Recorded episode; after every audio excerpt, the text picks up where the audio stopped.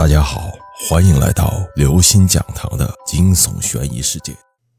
家里鬼故事，楼上住了个男人。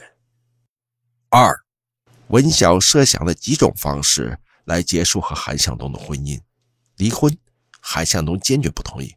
韩向东说自己在外面就这一次，是逢场作戏，爱的还是文晓，请文晓再给他一次机会。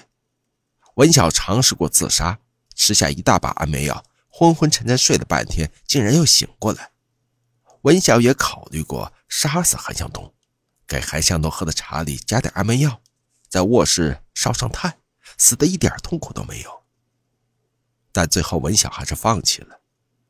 最后文晓想和韩向东一起死，一了百了。韩向东喝了掺有安眠药的茶，睡得很安详。文晓躺在韩向东身边。感觉好久都没有这么静静的看着韩向东了。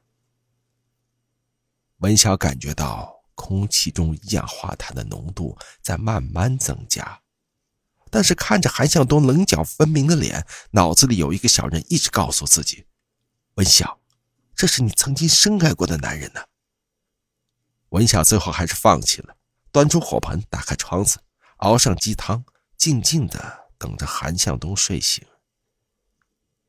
文晓想算了，哪有不偷腥的猫？韩向东也是一副浪子回头的姿态，回家的次数也多了，看起来两人过上了别人眼里的幸福生活。文晓吃完药，病似乎好了很多，只是每当黑夜，文晓蜷缩在椅子里，隐匿在黑暗中，眼前如同放电影，从认识韩向东开始，一帧一帧的放映。文晓很享受这时刻，只有到了这个时候，韩向东才是过去的韩向东，属于自己的韩向东。文晓想让电影慢下来，只是电影似乎开了倍速播放，很快就到了现在。作为导演、编剧又是演员的文晓，很果断的喊了“咔”，电影再放下去就没意思了。每次电影放完，文晓如同大病一场，很累很累。就像之前吃了安眠药一般，浑身无力。夜深了，韩向东还没有回来。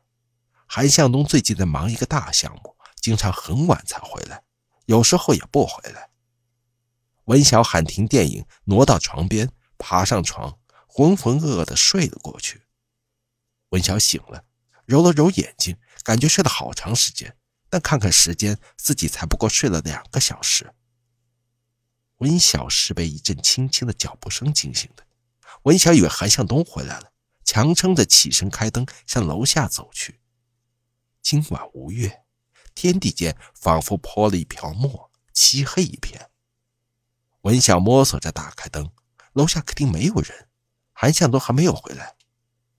文晓瘫坐在楼梯上，望着空空如也的房子，不禁有些后悔，当时为什么要买这么大一个房子。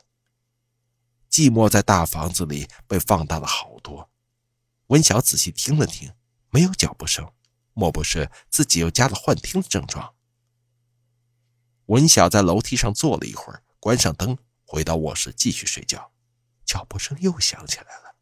文晓使劲的拍了一下自己脑袋，自己吃了药啊？幻听怎么越来越严重了？文晓强迫自己闭上眼，又昏睡过去。早晨。文晓被窗外树上的鸟鸣吵醒。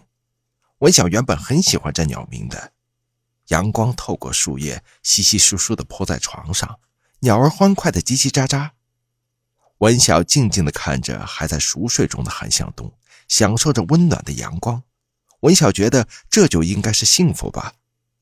可现在，阳光变得刺眼，鸟鸣成了噪音，身边也是空空旷旷的。医生嘱咐一定要保持规律的生活方式。文晓强撑着起床，下楼进了厨房，想给自己热一杯牛奶。文晓打开冰箱，习惯性的伸向冷藏室的第三层右侧，可是手却抓了个空。文晓心里疑惑，看了看冰箱，牛奶在冷藏室第三层中间的位置。文晓没有拿牛奶，盯着牛奶看了半天。牛奶一直是放在冰箱冷藏室第三层右边的位置，不会有错的。现在怎么挪了位置？